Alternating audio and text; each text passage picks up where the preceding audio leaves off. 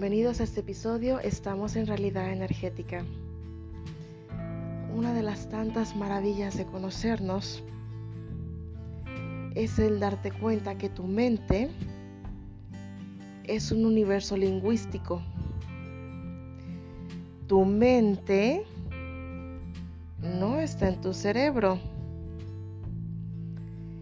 Y es algo que abarca un 360 grados, es decir, recibe información y estímulos de todo a tu alrededor, aunque tú no le pongas atención.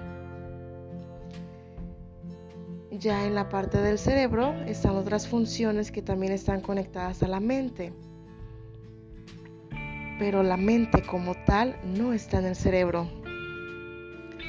Ahora bien, hablando de que la mente es un mundo lingüístico también es dual, igual que este mundo. Entonces, si tú eres el tipo de personas que no te gusta leer, que no te gusta tener más vocabulario, que no te gusta conocer un poco más, es posible que sientas que el mundo se te cierra un tanto más. ¿Por qué? Porque la mente es lingüística. Seamos un poco más claros. La mente es dual. Si yo digo, yo quiero riqueza, significa que no la tengo y por lo tanto voy a pasar por la pobreza para experimentar la riqueza yo quiero salud. ¿Qué crees que es lo que va a pasar? Exactamente. Vas a pasar por una enfermedad para entonces irte hacia la salud. Esto aplica en todo y el tema de comunicarnos y el tema de hablar y el tema de la conversación interna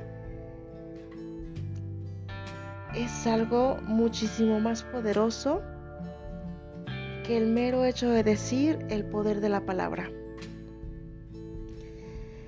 En los grupos de alcohólicos anónimos, por darte un ejemplo, en sus famosos 12 pasos, empiezan diciendo, yo reconozco que soy, y ya le ponen su frase. Estamos hablando de alcoholismo, ¿verdad?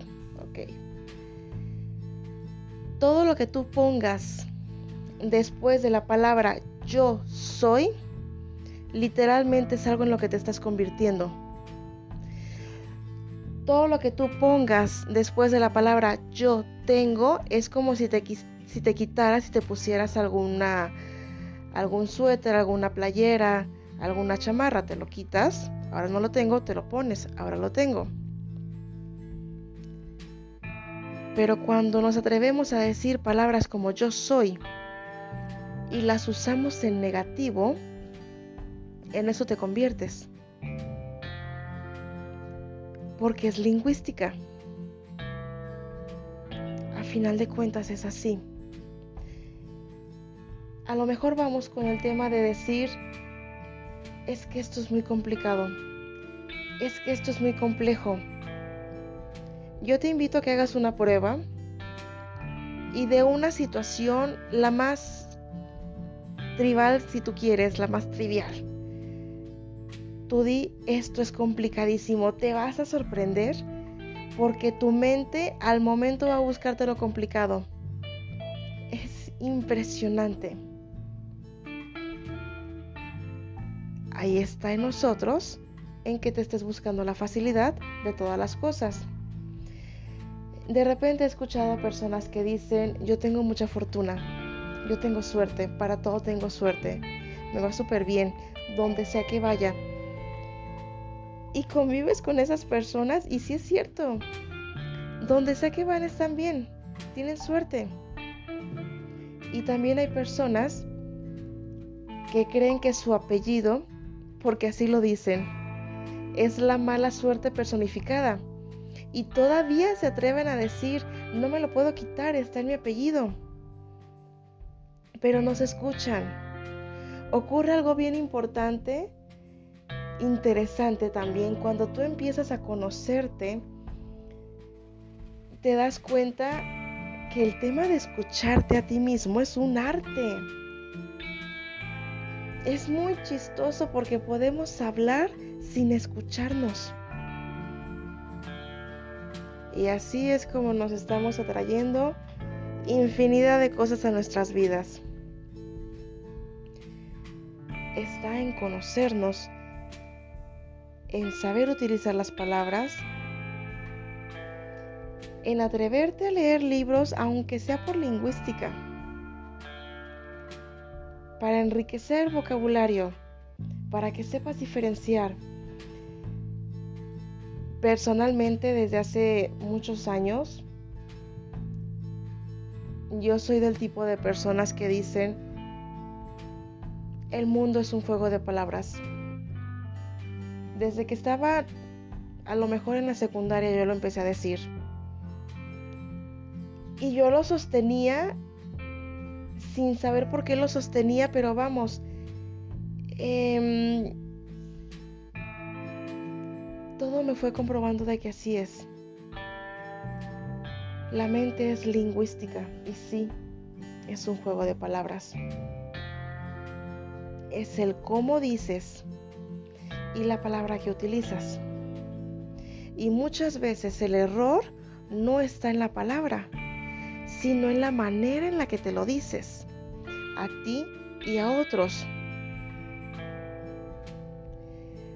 Te voy a dar un ejemplo de esto. Tú puedes decirle a una persona, supongamos a tu esposo, es que esa playera se te ve horrible, esa playera está fatal, es que esa playera nomás no, nomás no va contigo. Esa playera es una porquería, pero tú eres hermoso, tú eres guapísimo, tú eres divino. Si te alcanzaste a dar cuenta, le volteaste la situación. Se puede decir que lograste que se cambiara la playera sin que se sintiera ofendido, sin que sintiera que lo estabas maltratando. Eso es el poder de la, de la lingüística. En esto, la palabra pero es una de las palabras que tienes que enseñarte a usarla sí o sí. Todo lo que tú digas después de la palabra pero anula lo anterior que dijiste. Otro ejemplo. Yo me siento rica, pero actualmente no lo estoy experimentando. Si me comprendes, lo acabaste de anular. Ahí está la magia en conocernos.